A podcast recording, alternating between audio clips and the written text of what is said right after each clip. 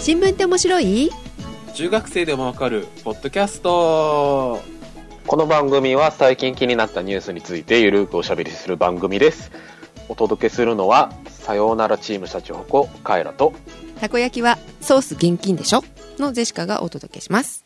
おはようございます。おはようございます？久しぶり。あのもうあのそこに関してはね本当にもう謝ることしかないですよね。ねえっ、と1月でしたかね。前回がねねはい。あの、やれポップテピピックとかね、あの、初詣とかね、そんな話してましたけど、今は一体何月なんですかっていう。ねえもう年末来ちゃうよね ねまたね、なんか来年こんなことがあるよとか言ってね、ヨタ話をするっていう季節ですよね。ですねはい。はいということで1月から6月までですね。じゃあ2回に分けて今回はお届けかなそうですね。今回は2回に分けて、えー1月と6月と、あと7月から10月ですね。はいで、お送りします。はい。ということであの毎年最近恒例のまとめニュースでございます、はい、もうね、なんてお得なんだって話ですよね。すごいな。1月から10月まで聞けちゃうよ。ねえ、なんか池上彰だってね、なんか1ヶ月ぐらいじゃないですか、やって。ね。池上さんよりすごいっていう。ねどんだけすごいことやってるんだって話なんですけど、え？さよならチームシャチホコ。あの、前回じゃないな、えーと新聞じゃなくて、うん。ウーテクの方でちょこっと話をしてましたけど、うん。あの、チームシャチホコの、えーウイローイエローこと、うん。伊藤千百合さんが卒業しますよっていう話をしてたうんんですね、私。うん。うん。うん。で、えっ、と、今年の1月にももクロの緑の有安桃川さんも、辞め、その卒業ライブでは、えー自分は号泣したため、うん。えーチームシャチ北高の、えーまあ、今回の卒業ライブに行ってもひどい目に遭うんじゃないかと。うんうんいう話をね、してたわけですよ。そうねウーテクで話してましたね、はい。ぜひあのライブをライブで流してほしいとカイラ君の写真じゃなかった動画をね。そうそうそういかにその、俺、自分が気持ち悪い泣き方をしてるかっていうのを 見てほしいぐらいの話をしてたんですけど、うんどうだった？うん。そう。で、そのライブに行ってきたんですよ。うんうん。10月に、収録日の先週ぐらいですうけど。んうん。で、えーっと、言ったんですけどね、結論からすると、うん。泣かずに済みました。え割とすさらっとしてたライブ。さらっとというか、まあもちろん泣きどころはあるライブだったんですけど、うん。まあなんていうんですかね、あの、思いのほか前向きな感じで、うん。まあそんなにこう、ビビ泣かずにうん。済んだっていう。前回泣きすぎたからあのブレーキかかったとかじゃなくて？いや、まあいろいろ、あの、なんですかね、分析の仕様あるって思いますよ。ももクロの方がね、あの、見てる時間が長かったとかあ、ーまあそういうのは多分にあると思うんですけど、うん。なんていうんですかね、あの、その辞めるね、その伊藤千百合さんが、うん。やりたいことがあるから辞めるんだよっていう、その、なんていうんですかね、こう目的意識というか、うん。なんていうの、そのこう本当に次のことやりたいし、うん。そのアイドルっていう活動に対して、もう、やりきったと。とか、あとなんていうんですかね、やっぱりそのアイドルをやってる上で、自分のキャラクターっていうものと、うん。あとその自分がなりたいキャラクターっていうのがあってう、ん。やっぱそこのギャップがきつかったみたいな話を結構赤裸々に、その、なんていうんですかね、挨拶みたいなところでしてて、うん。彼女は今年二十歳なんですけど、なんかね、その20歳の女の子がね、なんかその、まあ、すごい拙い喋りではあったんですけど、うん。それをなんかこう、とうとうとね、喋る感じがうん、本当にこう、心を動かされてう、ん。よかったなって思ったんですけどう、ん。よくよくね、考えたら、こんなことを考えてるね、自分もね、年食ったなと思って、本当にね、そこに対して、悲しくはなったんですけど、いや、でも本当にそこは良かったなと思って、うんはいるんですけど、ただねうん、さようならチームシャチホコって言ったじゃないですかう。んうんかなりいろんなことがあって、この、今回のライブ。うんまず、さようならの意味なんですけど、うんグループ名が変わるっていう。え何になったの？英語で、うんチームシャチって書いてう、ん読みはですね、シャチになりました。矛が取れたチームと矛が取れて、シャチになりました。で、なんかね、うん。その翌日に、ちょっと僕は行けてないんですけど、うん。その新生シャチね、うん。のファーストライブっていうのがあって、あの、ニコ生でずっと見てたんですけど、うん。幕が上がった瞬間にね、なんかその、ブラバンのね、お姉さんたちがすごいその、なんていうの、管楽器をこう、奏でてるっていう謎のオープニングで、うん。見てるとずっとその人たちがいるんですよ。うんうん。で、なんかね、これからは、その、なんかブラバンと一緒にやるみたいな話をしてて、うん。え？っていう話なんですけど、えその人たちもあチームっていうかあれになるの？いや、なんかね、厳密に言うと、まあ、そのシャチのメンバーではないんだけど、なんかそのシャチと一緒にやる人たちみたいな位置づけらしくて、よくわかんねえな、みたいな。えーそれと気になるのがさシャチホコだと、絵的にはあのあのシャチホコのあの絵になるじゃない、金シャチの方ですね。そうそうそうシャチだとシャークの方のシャチっていうかあのあの、白黒のね。うんいや、だからね、ロゴも変わって、うんもと、もとはその金シャチ、あの、お城のてっぺんにくっついてるやつですね。うん。だったんですけど、なんかね、あの、白黒のシャチになったりとか、あと自己紹介も変わって、前は手羽先味噌カツエビフライだったんですよ。今度は？今度は、えー super tough、strong、energy、positive、exciting soul、from、名古屋、シャーチっていう、え？っていう、ちょっと大人？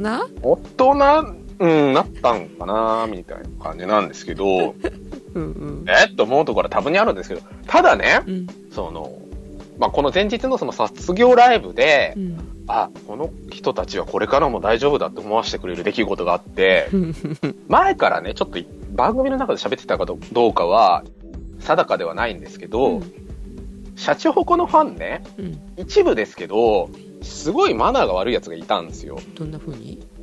曲のタイミングとは関係なしに、ひたすらぴょんぴょん跳ねてる人とか、まあ、いわゆる押しジャンプとかっていうやつですね。うん。とか、こう、人にぶつかりながらうん。盛り上がってる人とかいて、嫌だなって思ってたんですよ。うん。で、その、僕が行った、その伊藤千織さんの卒業ライブ、始まってね、2曲目か3曲目ぐらいだったんですけど、うん。まあ、結構その激しめの曲でう、ん。まあ、感想というか、そのサビが終わった後に、歌ってるメンバーがなんか一言言うみたいなフレーズのある曲だったんですけど、そこでね、あのメンバーで、あの、ブルー担当のうん、桜直っていう女の子がいるんですけど、はい。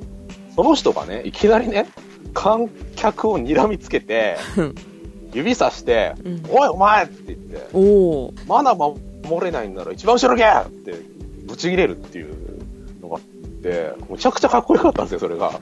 もともとあの、まあ割とその男前な口調の人ではあるんですよ。うんうん見た目はね、あの、まあ一番こう、正統派というか、まあ、あの、可愛い人なんですけど、うん。その、まあ、案の定その指を指した先には、なんかそのぴょんぴょん跳ねてるやつがいたみたいなんですけど、うん。あの卒業ライブなんだからお前ルールぐらい守れよみたいなことを、バシッて言って、本当にかっこよかった。今時のアイドルってそんな感じなのかうん、まあ今時のアイドルでも観客捕まえてブチ切れるってのはないと思いますけど、あそう。本当にかっこよかったんですよ、それ。どっかに上がってない？上がらない？もあ、んねいや、いや、あの、ツイッターで、うん。桜直って入れると多分いっぱい出てくるんで、そう。あの動画上がってるんで、ん。見たらいいと思うんですけど。でね、僕は本当に感動したんです、それに対して。いうん。や、あ、これからもこの人たち大丈夫だと思えるぐらい良かったし、うん。僕は本当は緑の、黄緑の、あの、あの、坂本春菜っていう人が好きだったんですけど、好きな人変えた方がいいんじゃないかと思うぐらい、本当にかっこよかったんですよ。変えてないけどね。で、やっぱりね、そのね、うん何人もね、やっぱりね、他人のね、楽しみを奪ってね、楽しむ権利はどこにもないなと思ったんですよ。うんなんですけど、うんなんかツイッター見てるとね、うんまあ本当にどうかしてると思うんですけど、なんかジュリーと変わりがないとか、なんか観客に切れるのはどうかしてるとかね。うんまあちょっとなんかいろんな理由を指してね、お前だってルール守ってないくせにね、なんか他人にルール強要すんだよとかでいろいろ書いてあるんですけど、うんうん本当にそういう奴らはね、アイドルファンの風上には置けないなと思って、とりあえず来なきゃいいのにとか思って。まあ確かになんか手拍子をしなきゃいけないところのなんでしないのっていう叱り方だとおかしいかなと思うけどあ、それはね、おかしいですけど、人に迷惑かけてってね、うんそれを注意するのはねいや注注意するのはうん当然じゃないですか。だねいや、本当にかっこよかったですよ。惚れたと惚れましたね、本当に。っていう、あの、卒業ライブだったんで、泣かずに済みましたっていう話です。はいじゃあこれからもチャチのファンなのねあ、社長応援しますね、これもね。でもね、本当にちょっと心配で、あの、卒業ライブに行く前の4日間ぐらいうんが本当に辛くて、うん夜中の1時50分に必ず目が覚めるみたいな。それうん呪われてんのかなと思ったんですけど、単にその、精神的に不安定なだけだったっていう話で、あの、ライブ終わった途端に本当に、あの、いつも通り快眠できるようになったんで、なんでよかったなと思って。それはカイラ君もおめでとうございますありがとうございます。はい。ジェシカさんの方は、あたこ焼きですよたこ焼きといえばあれですよね。たこ焼きレインボーですよね。え何それ？えそれはあれですよ。あの、シャチとももクロの、あの、うん同じその事務所のアイドルです。そんなのいるんだうん。久しぶりにね大阪ではい。たこ焼きを食べましてうん。たこ焼きといえば上にソース乗っかってますよねお好み焼きにかかってるみたいな味のソースですよね。あのカツオがかかってたりとかさ青のりがかかってたりとかうん。で前、えー、とイベントでカエラくんと大阪行った時あったじゃん ずいぶん前ですけどね、あれもね。いましたね。あの時さたこ焼き食べたの覚えてる？なんか、うん。かすかに覚えてます。あの時ソースで食べたと思うんだよねであれもあの美味しかったしなんか、うんたこ焼きといえばやっぱりソースかかってるのが当たり前と思ってたんだけどうん。実は先週行った時に食べたたこ焼きがですねはい。ポン酢だか柚子だかなんかかかってるやつで、まあ、珍しいからと思って食べたんだけどさそれがめちゃめちゃ美味しくてさ。柑橘系の美味しさっていうよりもそのはいたこ焼きのだしとかうん。卵の美味しさとかがじゅわってきたのほう。なたこ焼きってこんなに美味しかったんだってあの元が美味しいあ、その生地の味というかね。そうそうそうそうそれが美味しいって気づかせてくれてはしごしたわけですよたこ焼きのはしご。そうで、いそこで食べたたこ焼きはなんと何も乗せないとプレーン。うんそれしかないのえ、逆に、そこもめっちゃ美味しいの。出汁が効いてたりとか、そう。いう感じなんですか？だしの味？とあとふわふわカリカリみたいな、うん。たこ焼きは生地で勝負なのねって思っちゃったああ、なんか、それは斬新。斬新とか言ったら一体、お前はたこ焼きの何を味わってたんだってなんか突っ込まれそうですけど、まあでも大体たこ焼きの味って決まってるじゃないですか。そうそうそうそうだからそれを考えると結構斬新な楽しみ方ですよね。今回たこ焼きの美味しさをかみしめてきました再認識したという。はい認識してきました大阪しばらく行ってないな。あれ以来だと思いますよ、本当に。ぜひあのたこ焼きのはしごを、たこ焼きのはしごをして、あとたこ焼き連合を見なければならないということですよね。うんそうそうそうそうそう。行ったたこ焼き屋さんは知らんがなっていう。え？お店なんていうの？え、知らんがなっていうのを狙ってるってことですよね。多分ね。で、えっと2軒目のたこ焼き屋さんは味穂味がいいの味ですね。あーはい。方は、えっと稲穂の方。稲穂の方、水戸ですね。でございました。あー。大阪のどのあたりなんですか？エリア。道頓堀の近くでしたあ、あんな、あんな中心街とか言うと、なんかお前大阪知ってんのかよとか言われそうですけど、でも意外とそういうところにあるんですね、そういうお店が。そうですねああ、そうでした。じゃあ、ぜひ、皆さん、行ってみてください。ということで、今回、今回というか本編は、えー、1月から6月まで、まず、えっ、と、ニュース総ざらいと。はいいうことで、また、えー、月を追いながら、じゅんぐりと、あの、話題というかニュースを紹介していけたらと思います。まず1月の話題です。はい青山学院大学が箱根駅伝4連覇達成史上6校目。おお正月っぽいでしょ？と思ってちょっと上げてみました。思い出すかな？皆さん寒い頃また寒くなるけどね、まあ、うん。っていうかね、あれですよ。あの、もう箱根駅伝を待った方がもう早いあの時期に突入してるっていうのが恐ろしいですよね。はい。えー、あとですね、韓国、朝鮮半島系の話題が結構年の初めから出てきて、うんえームン・ジェイン大統領が日韓合意について真実と正義の原則に外れるとして元慰安婦らに謝罪。まあ歴史認識の問題ですね。なかなか突っ込みづらいところではあるんですけど。あとですね、あの、今年の話題といえば、やっぱりその韓国と北朝鮮の距離が非常にこう近づいたっていうところが挙げられると思うんですけど、1月の9日、北朝鮮が、あの、ピョンチャンオリンピックへの参加を発表うんっていうのが、まあ、年の初めからありました。あとですね、一応これ前回の配信の流れを組んだ話題なんですけど、はいえービットコインをはじめとした仮想通貨相場が暴落。うんやっぱりですね、あぶく銭ではあったということですよね。えービットコインは一時100万円割れ、下落率は50%を超えたということですね。持ってなくてよかったねって感じですね。紹介しておきながらみたいなところではあるんですけど。はいあとですね、あ、この話題あったっけと思ってあのピックアップしてみたんですけど、うん F1 がレースクイーンの廃止を発表しました。あそうだったの？なんかね、今レースクイーンいないらしいですよ。まあ寂しいわ F1 のブランドイメージと合わないと説明。あそう、まあ、一体お前らのあのブランドイメージは何だったんだって話ですよけどねう。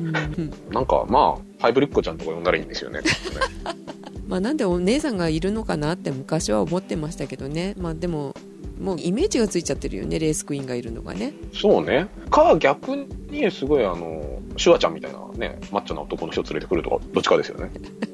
はい、次。はいネットの話題で、えー漫画の海賊版サイト、漫画村の認知が高まる。その漫画村とかその海賊版のサイトはブロッキング、要するにその、アクセスできないように制限してるんですよね。あまあ、それはそれでちょっといろんなことを思うんですけど、まあ、そんな話題もありましたと。はいで、えっ、とですね、前半で取り上げたい話題の一つなんですけれども、はい。まあ、これ1月の話題なんですけど、うん。えーフランスで、えー、とマクランマクロン大統領が徴兵制の復活っていうものを、えー挙げてきたという話ですね。うん。で、まあ、まだ実際にその徴兵制をあの再開するっていう話にはなってないんですけど、うん。一応、えーとですね、18歳から21歳の男女に、うん。え1ヶ月の兵役を課そうかなみたいな、そういう話をしていたと。うんいう話題で、フランスって1996年に1回徴兵制自体を廃止してる国なんですね。うんなのに、えっ、と、なんでもう一回やんのっていう話が気になったので取り上げてみました。何があった？なんで、えー復活させようかっていうことに関して、一応マクロン大統領が、いえー言及してるんですけどい、国家連帯の礎を固めると。うん。えー国家連帯というものを強めるために徴兵制を復活させますよと。うん。徴兵制で国民の結束をた固めようと。うん。いう話なんですけど、まだピンとこないですよね。ふわっとしてるね。ふわっとしますよね。うん。で、いろいろそのフランスのお国柄だとか、うん。そのフランスの今のその国の状況っていうのを見ていくとだんだん分かってくるんですけど、うん。えっ、とですね、まずその徴兵、フランスで徴兵制を今復活するっていう話をして、うん誰が支持してるかっていうところを見ると非常にあの、まあ、ヒントというか興味深いところなんですけど、うん。あの、日本でもし仮にですね、徴兵制を復活させるとか言った時にですね、うん。あの、反対する人たちって、こう、なんとなくイメージできますよね。うん。あの、どっちかというとその左派系の、うん。あの、例えば、あの、原発はやめましょうとか、あの、人権大事ですよねとか、うんまあ、どっちかというとその社会統計の、あの、政党の人たちがやめろって言い出しそうじゃないですか。そうですねフランスの場合は逆で、そういった人たちが、あの、支持率が高いと。で、あの、国全体を見ても、その、その義務兵役、要するにまあ徴兵制ですね、を復活するということに賛成してる人は、うんまあ、これ1月の時点の記事ですけど、うんあの、60%に上っていると。そんなに？うん。結構みんなね、ノリノリなんですよ。うんで、えっとですね、これは産経新聞のニュースなんですけど、はい。軍事史家、まあ、軍事系のその歴史を扱ってる人の、まあ、あのインタビューというのをあの上げてるんですけど、はい。えっとなんでそのフランスでその徴兵制というものが支持されているかっていう理由について、はい。えー徴兵制というものは、えー18世紀のフランス革命以来の平等と友愛という価値の象徴だからです。ほなんぞやって話なんですけど、えっとですね、あの、今のフランスっていう国はですね、ううんあの、宝塚ファンの人にとっては、あの、おなじみのフランス革命ですよ。うん。まあ、あの、知らない人は、あ宝塚宝塚ファンでなくても知ってる人は多いと思うんですけど、まあ、要するにその王様をぶっ倒して、あの、共和国というものを成立させましたよという話なんですけど、うんで、その時に、えっ、と、ナポレオンが、あの、20歳以上の男性に兵役義務を、うん。えー課して、うん。で、その兵力をもってしてナポレオンはヨーロッパを制圧したと。なので、今のフランスという国が成り立った背景には、その国民みんながその徴兵制で頑張ったっていう、まあ要するにその一つの旗印のもとでみんなで頑張ったのがフランスだみたいな、そういう意識があるわけですね。うんっていうのが、まあその、そ今、そもそものその共和制のフランスの始まりなんですけど、っていうのが前提ですね。うんで、今のフランスってどんな国かって話なんですけど、はいあの、ちょっと思い出してみると、フランスの国内ですごいテロがいっぱい起きてましたね一時期。最近聞いてないですけど、あんまり。あれ去年の夏だったっけ？今年？うん、去年じゃないですかね。うん。で、例えば2015年の11月に130人の死者を出したパリ同時多発テロ。うん。等々。うん。で、えっ、とですね、これ統計見てびっくりしたんですけど、過去5年間でうんフランス国内でテロで死んだ人がですね、240人以上に上ると。あそんなに？これはやばいですよね。うんで、このテロを起こしていた人たちが、どんな人たちかっていうと、フランス国内にいるイスラム過激派。あで、でそのイスラム過激派になってる人たちが、あの、一体いつどこでこう、あの、フランスの国に、まあ、湧いてきたというか、いることになったのかって話なんですけど、うんえっとですね、犯人の多くはフランス生まれの、えーイスラム教徒なんですけど、うんもともとはう、んその親の代にフランスの旧植民地だったアルジェリアとかモロッコ、そのフラあのフランスの本土じゃなくてアフリカから、えー移民してきた人たちの子供です。だからその肌の色とかも違うわけですよね、見た目も。例えばアフリカ系のどっちかというとその色の黒い人たちが多いんですけど、で、その生まれと育ちもフランスなのに、もともとフランスっていうのはそのヨーロッパ系の白人社会の国なわけですけど、その白人社会から、その、まあ、肌の色を理由にこう、差別、まあ、阻害されていて、うん結局その自分たちだって同じフランス人なのになんで差別受けなきゃいけないんだっていうところからいろいろその貧困の問題とかがこじれてテロを起こしちゃうみたいな。っていう背景があったようなんですね。まあみんながみんなそうじゃないと思いますけど。で、まあ一応そのフランス国内の統計でイスラム教徒は推計で、えー人口の約9%。うんで、もちろんその9%全員が全員そんなわけじゃないし、うん。結局そのまあ数えるぐらいのごく一部の人たちが過激派になってしまってるというのはあるんですけど、うん。とはいえ、そのやっぱりそのテロがまあ多発している状況を、えーやっぱりそのフランスの人たちっていうのはまあやっぱ敏感で、うん特に白人でキリスト教を信仰している人たちと、要するにその植民地系のそのイスラム教徒の人たちのその緊張感っていうのは高まっていますと。同じ国の人同士なのに、その、まあ、とか、あの、まあ、信仰の違いで、非常にこうギスギスしていると。うんそこで徴兵制です。えそれででもその人たちも徴兵されるってことだよね？これからは。だから、うん。すごく平たく言うと、うん。みんなで同じ旗の下で同じ苦労をすれば、みんな仲良くなれるんじゃないかって話ですね。なるほど。うん。うん。だからあれですよ、学校の運動会とかもそうですよね。それ1年ぐらい？えっ、とですね、まあ、まあ実際にまだ決めてはいないんですけど、まあ、あの、結局あの、資金的な負担がでかいので、そんなになんか長い期間やれないみたいな話ですね。うん。あ最初なんか言ってたのは1ヶ月か1年じゃなくて？そうそう、そうそう、1ヶ月ですね。まあ、ただその1ヶ月ぐらい、その、まあ、軍隊的な生活をさせるのがいいんじゃないかとか、うん。そんな話が出てるみたいですね。でも1ヶ月ぐらいじゃそんなに仲良くもなれないしね？っうん。て思うけどね。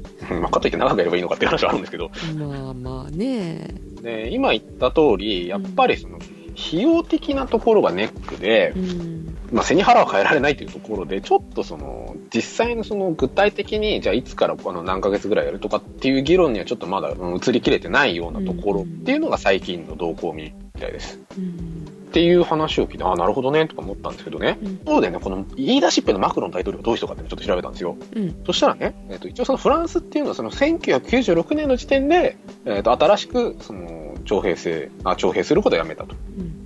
いう国なんですけど、この時ね、マクロン大統領っていうのは18歳だったんですけど、うん。徴兵されずに兵役を経験したことのない初めてのフランス大統領らしいんですよ。お前やったことねえのかよとかってちょっと思ったんですけど、うん。まあ、とはいえ、やっぱりその社会的に、やっぱその徴兵制というものに対して、割とそのポジティブな、あの、国だっていうのがフランスみたいですね。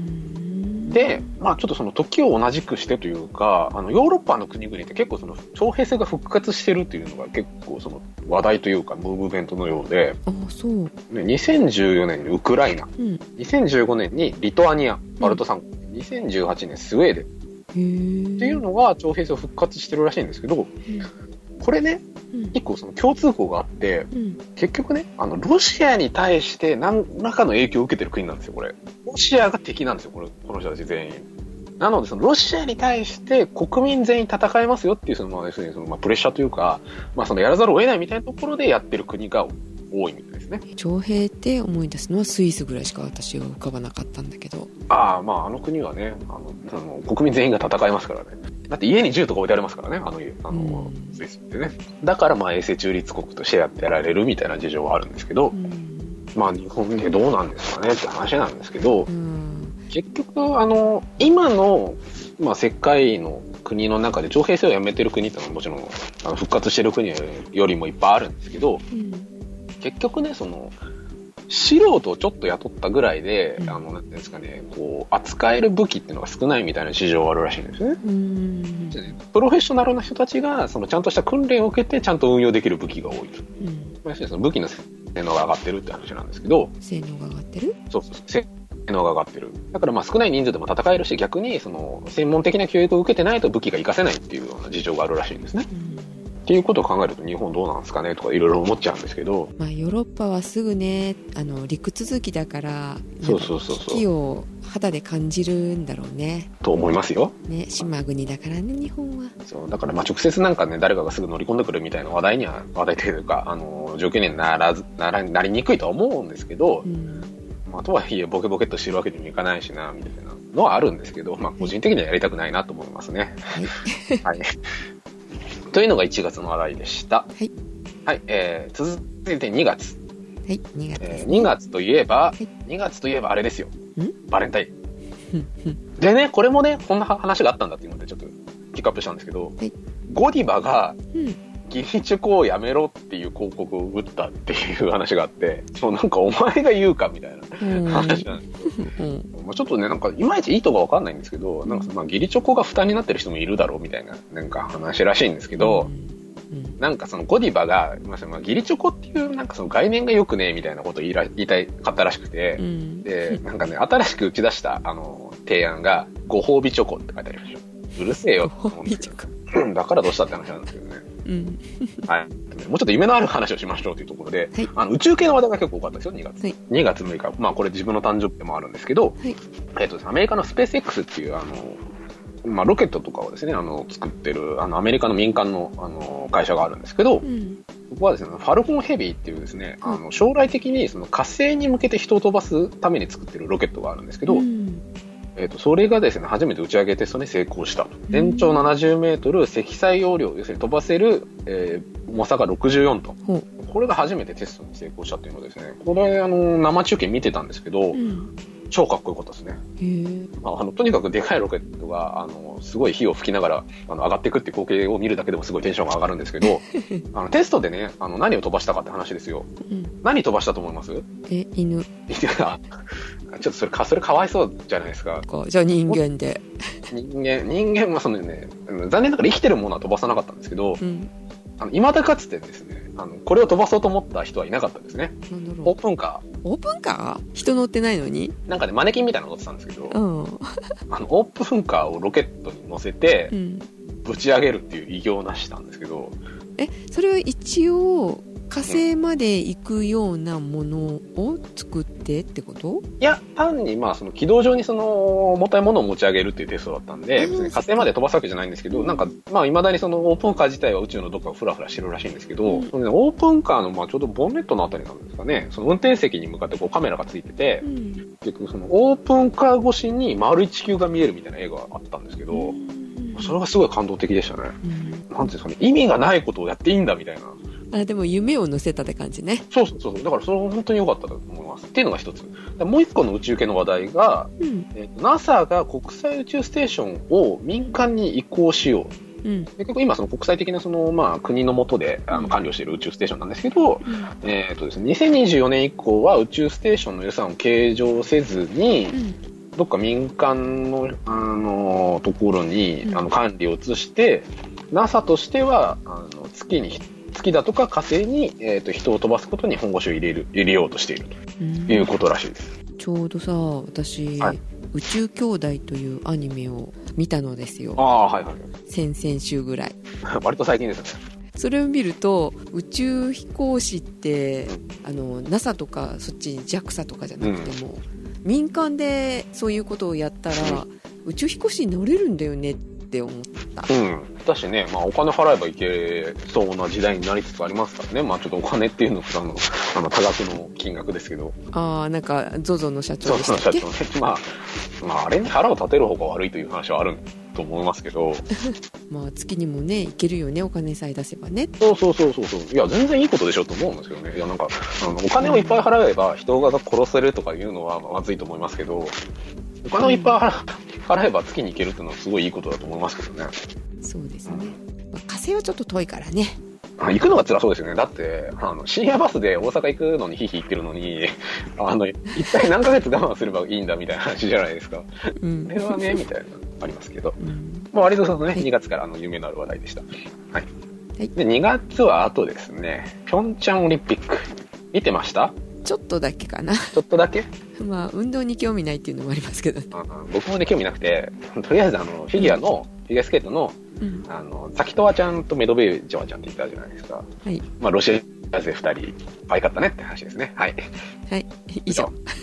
ということで、えーっとですね、あとですね、この2月ぐらいから出てきた話題で、うん。働き方改革。これは結構でかい話題でしたね。あの、今年の、まあ、特に上半期の話題ですよね。うんで、まあ、つ2個目のその話題っていうのは、こう働き方改革なんですけど、うんえっ、とですね、まあ、いろいろ現代のその、あの、労働環境を鑑みて、はいえっ、とですね、まあ、特にその安倍首相が熱心に取り組んでらっしゃった話題なんですけど、うんこの2月に出てきたのが、安倍首相が労働裁あ裁量労働制に関する自身の発言を撤回して、えっ、と、データの精査足らずと、あの、謝罪しましたよっていう話なんですけど、まあ、この中身はまあちょっと置いといて、どんな話題でそんな話になってたかっていう話なんですけど、で、まあ、その働き方改革っていうのがどんな話なのかっていう話なんですけど、はいえっ、とですね、この高度プロフェッショナル制度っていうのを成立させようとして非常に揉めていたという話です。うんえっ、と、高度プロフェッショナル制度。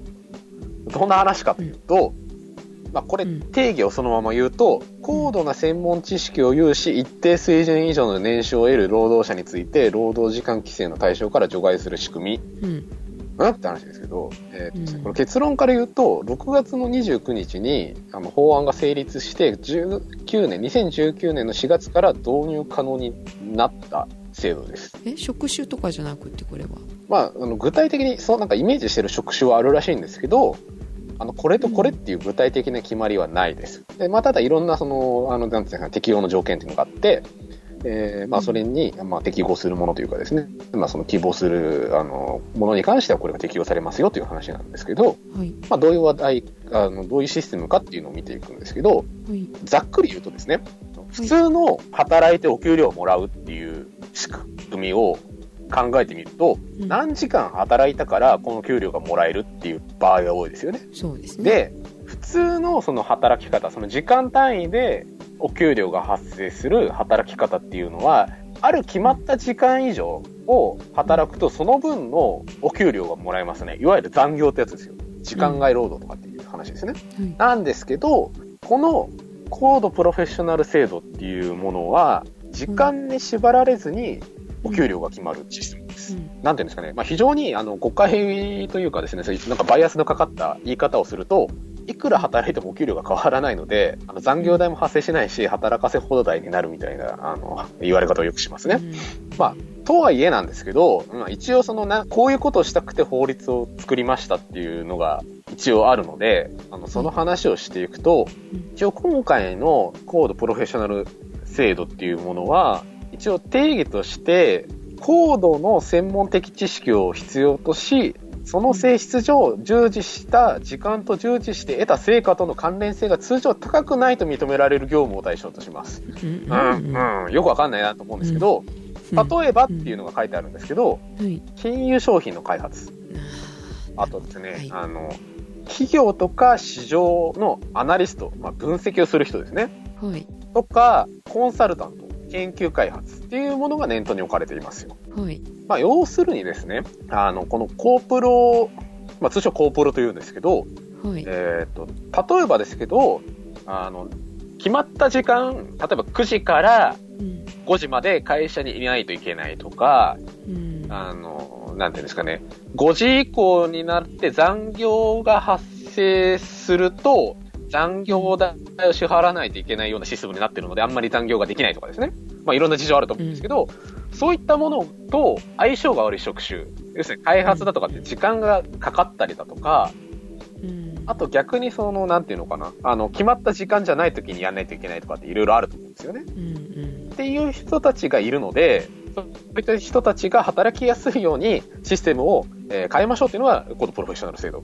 はあその人たちのための、うん。ためのって言ってるんですけど、えー話題を戻すと、この安倍首相がですね、はい。2月に、その、裁量労働制に関する自身の発言の撤回っていう話題に戻るんですけど、うん。これどういう話かっていうと、この高度プロフェッショナル制度を導入するにあたって、裁量労働制、要するにその時間で縛られないような働き方をしている人たちが、あの、どれぐらい、あの、あしそういう時間に縛られることなく働きたい人がどれぐらいいるかみたいなアンケートを取ったっていうデータが出てきて、うん。で、これだけの人たちがこういうふうに望んでるので、やっぱりこの制度必要ですよねっていう話をしてたんですけど、あの、よくよくそのデータを見てみたらですね、矛盾がいっぱいあったりとか、うん。あとなんていうんですかね、その、統計的なうん。計算の仕方が雑とか、そもそも考え方として間違ってるとか、そういったデータだったんですね。うん。はいっていうのが、あの、まあ、正直、あの、ちょっとデータをちゃんと見てませんでした。ごめんなさい。っていうことを言ったのが、その2月の話だったんですけど、はい。はい。で、あの、そんなことをですね、あの、半年ぐらいやり続けて、で、まあ、いろいろですね、あの、具体的に、その、なんていうんですかね、その残業、いくらでも残業できてしまうので、うん。まあ、いろいろその健康の管理だとか、これぐらいのインターバルで休みを取らないといけないですよっていう取り決めが、まあ、まあ、細かいところを見るといっぱいあるんですけど、うんその、なんていうんですかね、あの、規制の仕方が非常に雑とか、うんあとそもそもその、法律を作るための、なんですかね、バックデータというか、こういう課題があるから、こういう法律を作んなきゃいけないんですっていう、その、組み立て方がもう、はっきり言ってザルとかですね。で、もう、労働者がこういうふうに望んでるっていう、まあ、格好付きの望んでるですよね。っていう体で、もう法律を無理やり通しちゃったりっていうのが、非常に目立った法律なんですね。っていう法律が通っちゃったよっていう話です。現場にそぐわないような内容ってことだねそうです。まあそもそもですね、どういう職種が対象になるかっていうところも具体的に書いてないし、法律に具体的に書いてないし、なんですかね、大事なところは他の法律で定めますとか、厚生労働省が決めますとか、そんな始末なんですね。い。や、それひどくねとか、あとその、まあ実際にこの、あの、高度プロフェッショナル制度を導入するには、会社の中で、うん。労使委員会っていうもの、要するにですね、経営者側と、その、働いている人たち側で構成される委員会っていうのを作って、その中で5分の4以上の多数決を持って、えー可決しないと、その、これが認められないとか、うん。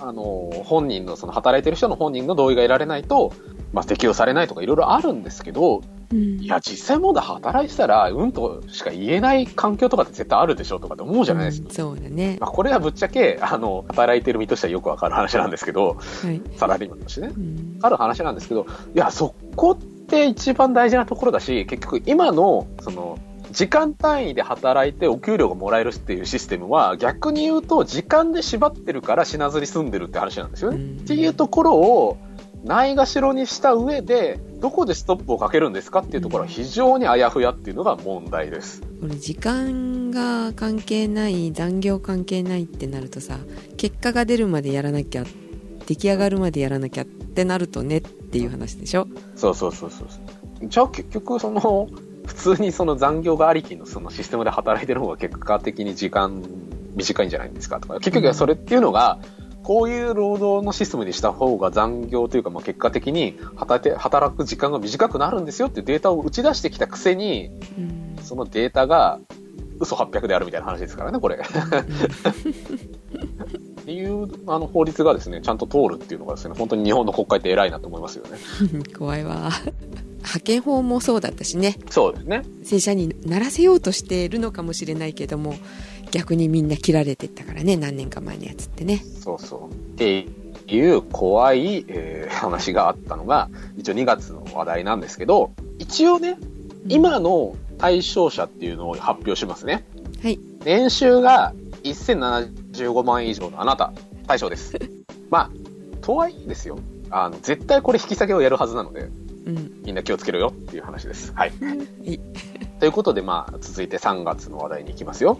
はい。まあ、このね、あの、労働関係の話題で言うと、3月に、うん。自民党の、あの、渡辺美樹、あの、渡美の元社長ですね、うんうん。が、あの、なんかその、結局、まあ、この法律のなんかその、審議の中で、過労死してしまった人の遺族に、まあ、インタビューをするみたいなくだりがあったんですけど、うん。いや、週休なのか？要するにその、働きすぎが悪いとか言うけど、じゃあ1週間全部休みなのが幸せなんですか？みたいなことを言って、あの、炎上したっていう話題とかですね。あの、言ってることもとんちんかんだし、お前が言うか？みたいな話なんですけどね。はい。うんうんうんとかですね、えーもうちょっと愉快な話をすると、まあ、決して愉快ではないんですけど、あの、Facebook が、あの、アプリ経由でいろいろその、なんか、情報を収集していたとかっていう話があるみたいですね。まあ今フェイスブック問題になってますからね一応、社内文章で、えー人命よりも人々をつなげることが重要だと。やっぱりですね、目的を見誤ると怖いなっていう話ですね。っていうのが3月。はいえー4月。4月もいろいろ国内問題があって、えっ、とですね、イラクの日報問題。まあ、それですね、あの、イラクに自衛隊派遣してましたけど、なんかやばいことがあったらしいんだけど、なんか日報がない。要するにその、活動報告がどっか行っちゃったっ話ですどっね。か行っちゃった？うん。いや、どっか行っちゃったならしょうがないかとかって思うんですけど、いや、一体何があったんだって話ですね。うんねこれなんかね、なんか追っかけてもあんまり具体的な話が出てこないんですけど、ああ握りつぶされましたか？あの、ひょっとしたら結構やばいことが起きてるんじゃないのかなっていう、まあこれ全く妄想の範囲が出ないんですけど、いや、意外と怖い話ですよね。うんあとですね、えっ、と、4月の末に、はいこれはまあ、その朝鮮半島系の話題ですけど、い11年ぶりに、えっ、と、北朝鮮と韓国のあの首相、首脳が会談をして、うん。安門店宣言というものを合意をして、うん。朝鮮半島の非核化とうん。年度中の終戦協定、要するにですね、今、今もまだあの朝鮮戦争っていうのはあの休戦中で、うん。決して終わってない戦争なんですけど、これを始末つけるよっていうですね、話になってったっていうのが4月ですね。なんかまだもちゃもちゃやってますけどね、本当に終わんのかなとか思う。んですけど、なんか朝鮮半島が結構あの活発に動いてる感じは結構なんかね、あの、歴史の中に生きてるなっていう実感を覚えた話題ですね。はい。あとですね、続いて5月なんですけれども、うんまあ一方でですね、あの、非常にマイペースなやつもいたもんだって話なんですけど、えっと、トランプ大統領がイランの核合意からの離脱を表明、イランへの経済制裁もした。ああいつかあいつだって、まあ困ったもんですよね、あのじじいも。みたいな。まあそんなこと言ったらほら危ないよえ？なんか不審物が送られてくるよあ、炭疽菌とかそういうの来る気をつけてくださいいや、本当にすごい人だと思います。はい。はいえーあとですね、やっぱりですね、あの、平成が終わるっていう話題ですよ。政府が新元号公表を、えー2019年4月1日とします。うんえーと混乱回避のため当面も平成を併記する。もうめんどくさうん。これね、あのう、もともともっと早く元号を発表して、うんまあ、それこそあれですよ、そのカレンダー屋さんとかね、手帳屋さんとか、うんあと今の時代においては結局そのパソコンのシステムの回収とかしないといけないわけじゃないですか。ねにもかかわらず、何しとんねんって話なんですけど、えやめればいいのにって思ういや別にあってもいいとは思うんですけど、なんかそのうん、正式な文章で言語を使うのやめた方がいいんじゃないかとか思っちゃいますよね。カイラ君ももう言われるんだねえ平成生まれなんだ でも今も言われますけどね、それ。別の意味で。昭和じゃないの？っていうことねうんそうそう。え、平成生まれなの？っていう方で。だから別にあの言語が変わったところであんまり変わりはないなるほ話ですど で、クイズ。突然クイズです。はい新しい言語は4月1日から発表されますが、えー実際に、えー新しい言語になるのは何月何日からですか？4月の30日とかああ、惜しい。29日違う、そっちじゃない。えー正解ははい5月の1日からです。5月1日からかはい。今度の天皇誕生日はいつ？あ、それわかんないですね。連休にしてほしいなてか、この調子で言ったらね、緑の日とかあるじゃないですか。うんうんめっちゃ祝日増えんじゃねえかなと思ってるんですけど、そういうことじゃないんですかね。でも増やすようにはしてるんでしょ？だんだんねああ。くっつくようにでまあでも真面目にやったら歴代200何十代とかいますから、うん1年の大半が休みであるっていう話ですよね。いやまあ、働きすぎとか言ってるからちょうどいいんじゃないですかとか思うんですけどね。はい。えー、というのが5月の話題でした。はいえー、最後6月ですね。これも朝鮮半島の話題がやっぱり6月ってのメインかなと思うんですけど、うん史上初の米朝首脳会談。うんまあ、あのクソじじいと、えー、とあの困った3代目が、えー会いましたよという話ですね。気が合いそう、同じ穴の無地仲間ありますよね。あの、うんあのトランプと、うんえーとキム・ジョン。ね、なんか意外とお前らうまくいけんじゃないのとかって思っちゃいますけど、というので、まあ、確実にあの距離が縮まったという話もある一方で、ただそのぐ会談の成果として具体的になんか何をどうこうするっていうのはなかったので、うん会談の成果としてはいまいちっていうのが見方としてあるみたいですね。うんというので、まあ、あの世界史がどうなっていくのかっていうのが非常に楽しみな半年でしたね。このまま平和になってくれるといいのになと思うんだけどねまあでも逆に言うと、仲悪かった人たちがどうして仲良くしなきゃいけないのかっていう話ですよね。う ん怖いわだから、あの、みんなが嫌だなって思ってる相手は誰なのかっていうことですよね。おっと うん。今話題に出てこない国だよねだからねプッ、プ、プみたいななんか人の、あの、名前のいる、名前の人がいる国ですよね。知らぬ間に暗殺されてるのね被爆してるかもしれないねまあ、どっちかというと赤赤い国と言われるあの2つの国がどう動くのかという話ですね。面積大きいからねあそこね。まあ、どうなってくるのかなっていうのは非常に楽しみだと思うんですけど、まあ、はいちょっと不安定ではある半年でございました。はいということで前半は？あ、以上でございます。次は？はい、7月から10月までお届けしたいと思います。はい。はい、お届けしましたのはカエラと、ジェシカでしたそれでは皆さん、いってらっしゃい